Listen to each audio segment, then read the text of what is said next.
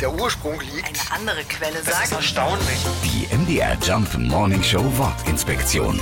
Bischofferode. Woher der Name Bischofferode stammt, das verrät uns das Wappen des Ortes. Darauf zu sehen ist oben ein goldener Bischofsstab und im unteren Teil eine rote Hacke. Mit solchen Hacken wurde um das Jahr 1186 der Wald in der Gegend gerodet, um überhaupt Platz für eine neue Siedlung zu schaffen. Der Stab des Bischofs ist ein Symbol dafür, dass früher die Abgaben des Ortes an die Kirche gezahlt werden mussten. Geld für den Bischof und Roden des Waldes. Ganz einfach. Bischoffe Rode. Heute steht der Ort auch über Thüringen hinaus immer noch für die Tradition des Kalibergbaus. Fast 90 Jahre lang wurde hier unterirdisch Kalisalz abgebaut. Die Proteste der Bergleute gegen die Schließung des Werkes machten Bischofferode Anfang der 90er Jahre sogar bundesweit bekannt.